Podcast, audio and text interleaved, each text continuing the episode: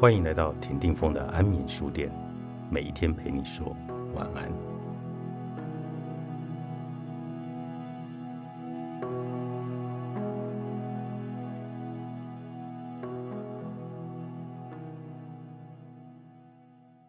学习爱自己六年后，我失败了，而失败全是我一手造成的。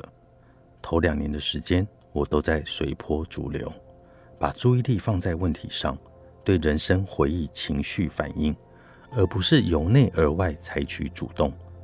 练习也被我抛在脑后。我记不得上次许下誓言是什么时候，遑论全力以赴。我打造的自爱凹槽够坚固。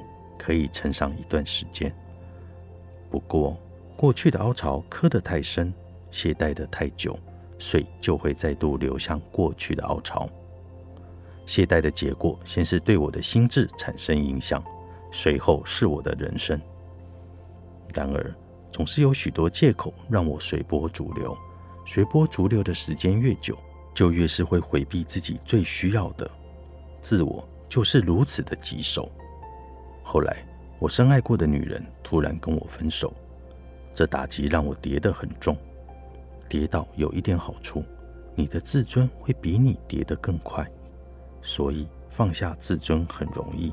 而我也放下了，我感到羞愧。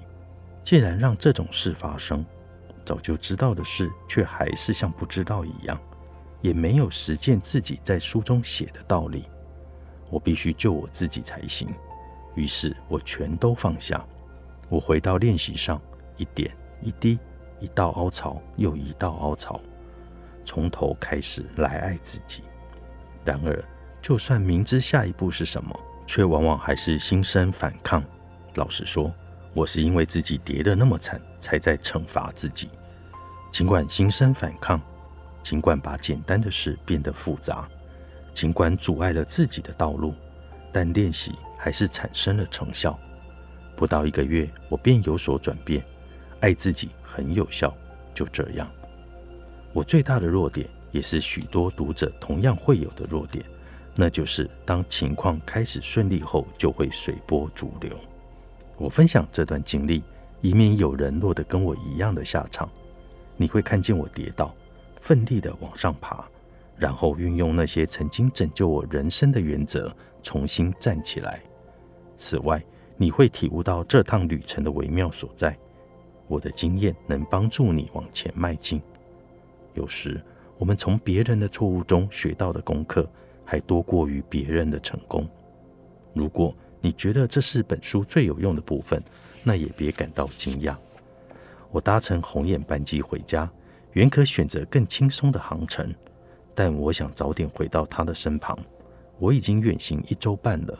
我搭车进入城里，望着金融区的玻璃建筑在晨光下散发光芒，不由得露出微笑。我打开门，他前来拥抱我，但不是平常那样。他平常都是奔向我，紧抱着我。他倚进我的怀里，抱得有气无力。我问：“怎么了？”他一整夜没睡，都在哭泣。他要离开我，他需要时间和空间，还没有准备好要定下来。他不再需要我，对我的感觉不像我对他那样。他说：“这不是你的关系，是我的问题。”顿时天旋地转，仿佛我刚走进门，踩在地毯上，而他弯下腰，把地毯给掀翻了。我双脚朝天，慢动作往后倒下，控制不了身体。我能感受到地板逐渐靠近。我知道，当我撞到地板。我就会支离破碎。几天后，我们做爱，那是最难堪的双人舞。明知音乐已然停下，当我想要继续，他却叫我停下。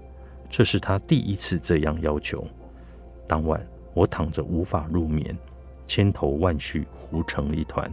我心想：如果一切都很重要，那这件事就很重要。他和我很重要，我们两个很重要。不过，如果一切都不重要，那么这件事也就不重要了。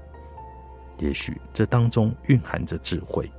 如果在称之为人生的这场戏中一切都不重要，那不如就此从舞台左侧退场，让爱自己变成好习惯。